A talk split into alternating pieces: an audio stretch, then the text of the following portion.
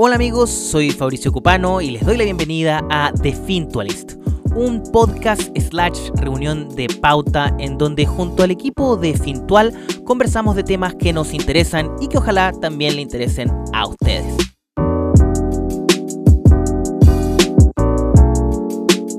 Ah, dale.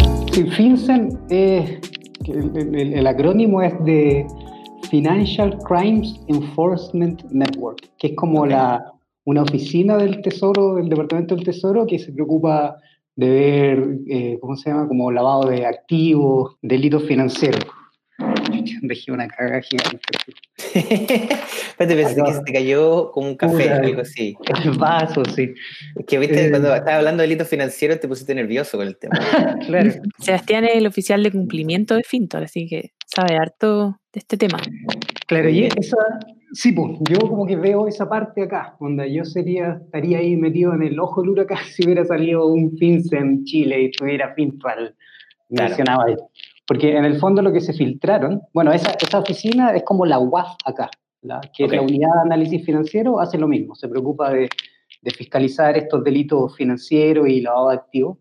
Y cada regulado, como nosotros o los bancos que salieron en estas filtraciones, eh, tienen que tener políticas para detectar cuando la plata que te llega eh, viene de algún delito, eh, delito financiero. O sea, si traes tu plata de narcotráfico y la querés lavar, la vaya a querer inyectar al sistema financiero para que parezca que es porque rentabilidad de alguna inversión o algo así. Claro. Entonces tú tenés que tener una estructura para detectar eso. Lo que se filtró fueron los SAR, que son como Suspicious Activity Report, que son como reportes de operaciones sospechosas, que en el fondo es precisamente cuando tenía esta estructura de, control y Fabricio Copano te metió por 10 días seguidos un millón de dólares y en esa época era estudiante, entonces chuta, está sospechoso. algo que no calza, algo que, yo he visto sus videos en YouTube y él no está haciendo esa cantidad de plata, claramente. claro, no me suena tanto. Entonces ahí tú mandáis un reporte a esta, a esta oficina. Y estos son los reportes que se filtraron. El problema es que en ese caso, por ejemplo, tú decís, ah, no sé, me pareció sospechoso, lo reporto. Pero estos locos eh, bancos gigantes, además hay muchas más empresas, pero de, todos estos reportes que son transacciones por 2 eh, trillion, o sea, que son casi 2 trillion, que son 2 millones de millones de dólares, o sea, más plata que la chucha. Una locura. Y en esto están los bancos grandes, JP Morgan, HSBC, y, y, bueno, estos reportes eran de transacciones de puta. O sea, el Chapo Guzmán metiéndote plata y tú, ay, me parece sospechoso. No, pues, no, pues no te parece sospechoso. No, pues, tenés, que, ¿cómo se llama? Prohibir esa transacción. No tenés que dejar que pase plata por tu institución financiera de, de gente o de instituciones que están claramente cochinas. Pero esto porque es por diseño, ¿no? Porque ellos saben que al final del día les conviene mucho más tener eso, ese dinero dentro del sistema que fuera.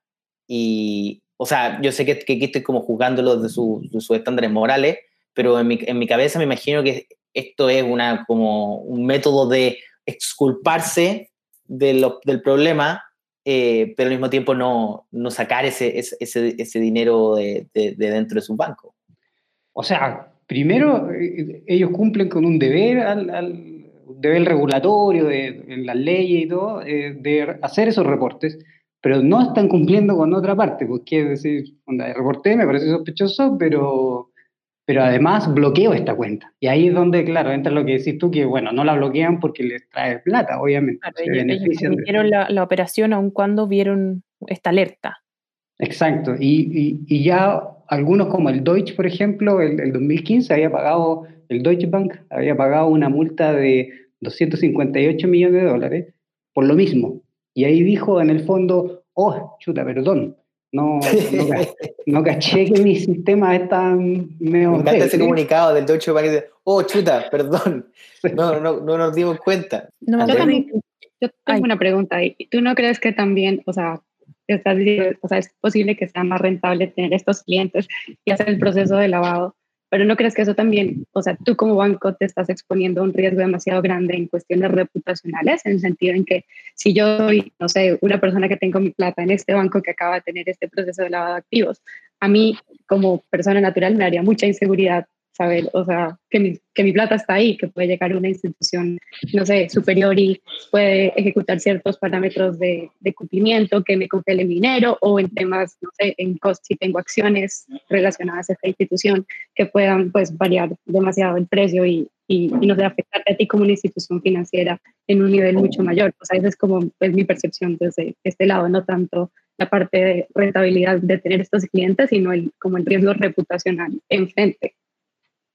Claro, por riesgo reputacional yo también esperaría que eso le impacte eh, no tanto a los clientes del banco, porque en verdad no, no te debería tocar eh, como cliente del banco, a no ser que sea uno de los que está reportado, pero sí a los accionistas, o sea, a los, a los, inversionistas del banco. Probablemente después de esto esperaría ver algún, alguna baja en las acciones, ¿sí? pero bueno, como se, te digo... algunos, las acciones Ah. de ING, de Deutsche Bank, de, eh, de varios bancos se desplomaron en la bolsa hoy día, después de esta filtración.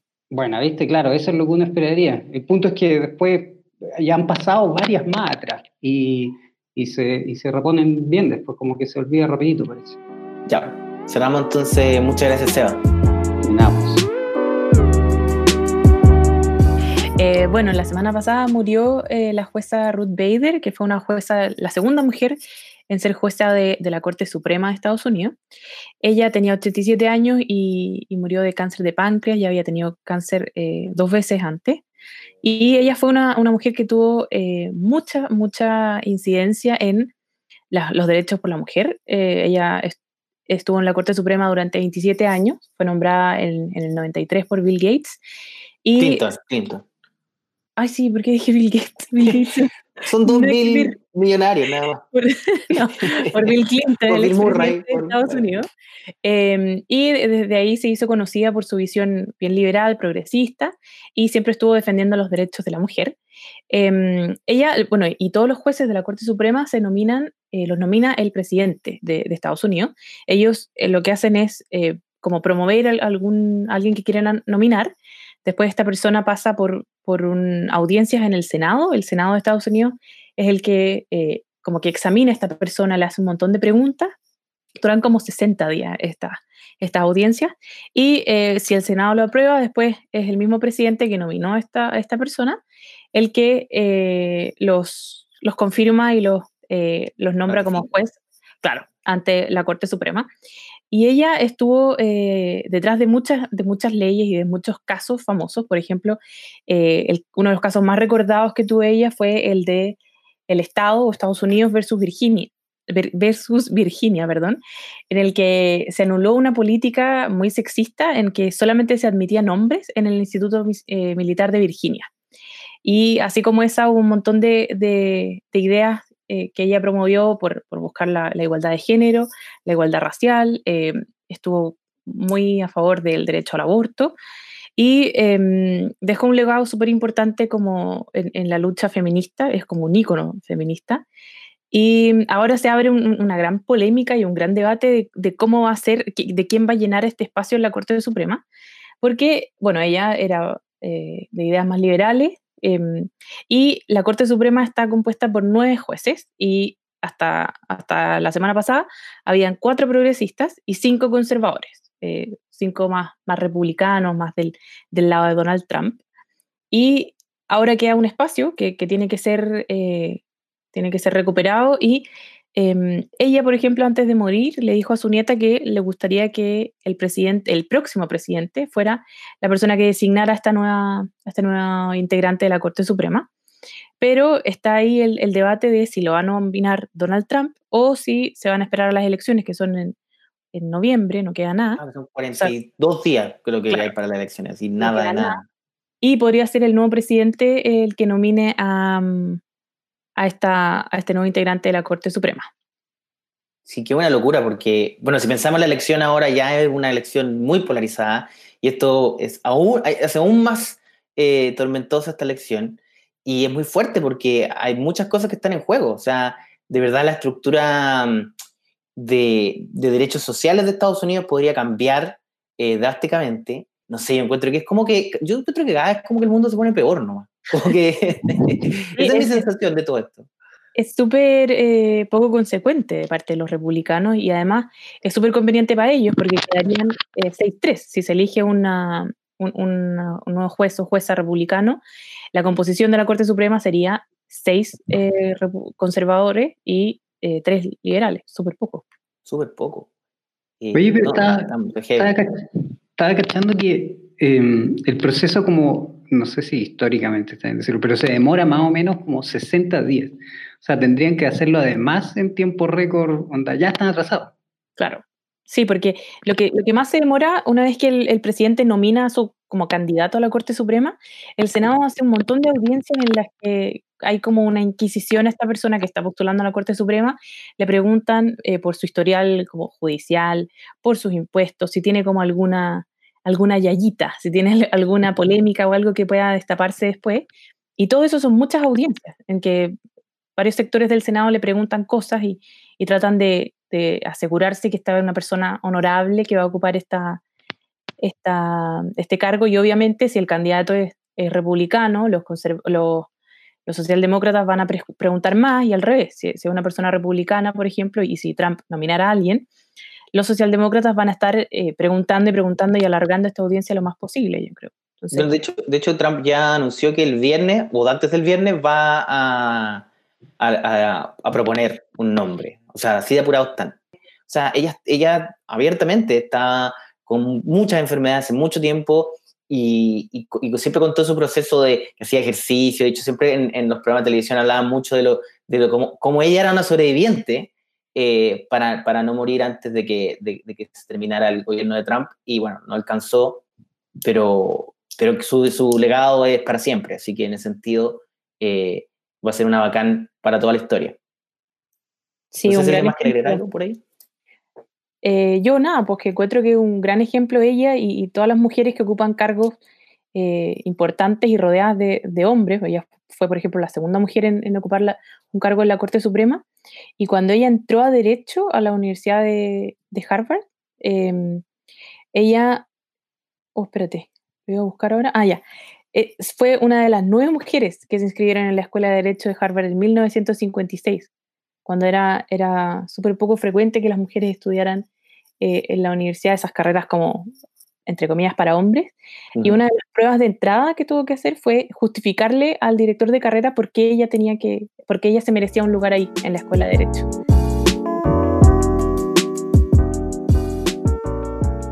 Explícame primero, ¿qué es el Elige Nobel? Que es como una parodia al Nobel. Claro, el Elige Nobel se llama así porque es como de innoble, como un premio como más de bufón, Como más vulgares.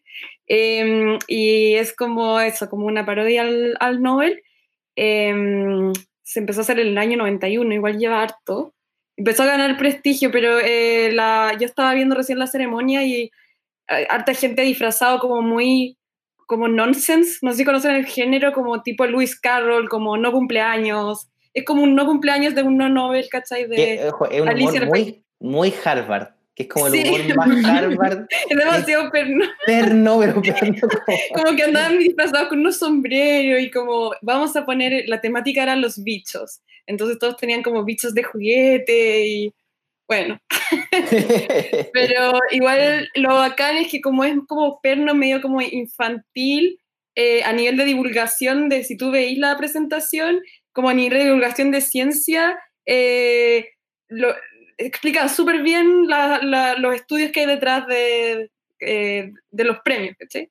Y que están, o sea, como el eslogan de los IG Nobel es que te hace reír y luego como porque te dio gracia te pones a investigar un poco más y eh, aprendes, ¿cachai? Entonces es como la, la, premisa. Y funciona, Yo, me pasó, ese fue exactamente el, el, el, proceso que hice cuando leí la nota y luego leí el artículo que, o sea, perdón, el paper que ganó donde hay una chilena involucrada. Claro, Em, o sea, eh, bueno, no sé si, ¿qué, leíste tú?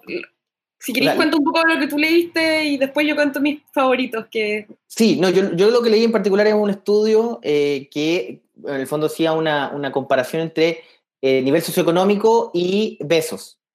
Claro, beso francés. Y, beso francés. Entonces hacía como una comparación de, según los estatus económicos, cuánto se da antes un beso la pareja, o sea, como y, la cantidad de pesos con lengua que había según tu nivel socioeconómico. Eh, ahora este es un estudio que lo hicieron varios países, pero como digo, al principio suena absurdo y el titular suena absurdo, pero luego si empecé como a leerlo más tenía mucho que ver, la parte que yo leí, no, no leí el paper completo, pero sí lo que hice, el, el repaso somero tiene que ver con, con la higiene, con los estudios de vida, con las ideas culturales como arraigadas, eh, con el amor eh, en ciertas como estratos de la sociedad y el amor, eh, como la idea del amor en otro. Entonces igual era, es súper interesante, o sea, seguía siendo muy interesante a pesar del titular que era bien absurdo. Claro, sí, em, sí, súper bien como resumido. A mí de, lo, de los otros que, que ganaron el Ig Nobel me gustó uno que era cómo detectar narcisos por las formas de sus cejas. Como que las cejas bien definidas podían hacer detectar un narcisismo. Y, em, y el otro eh, de medicina que descubrieron una condición que se llama misofonia, que es personas que se ponen agresivas cuando escuchan a gente comer y masticar comida. Me siento identificado. Me siento más random esto. No, sí, y, y, no, y trataban de como que se imaginaran cuando escucharan ese sonido que se imaginaran otra cosa para que no, no se pusieran agresivos y no quisieran como pegarle a la persona.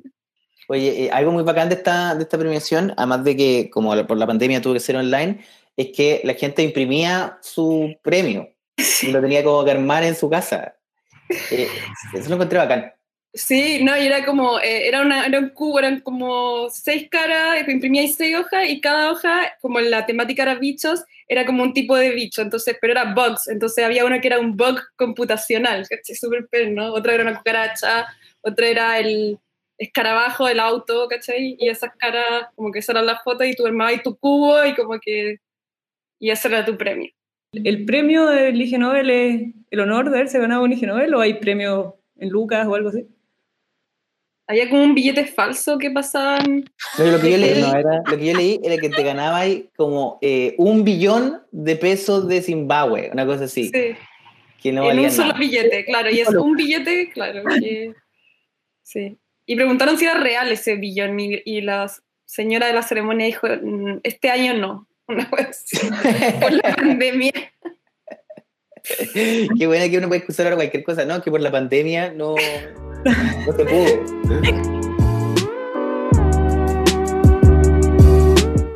Bueno amigos, ese fue el episodio de The Fintualist.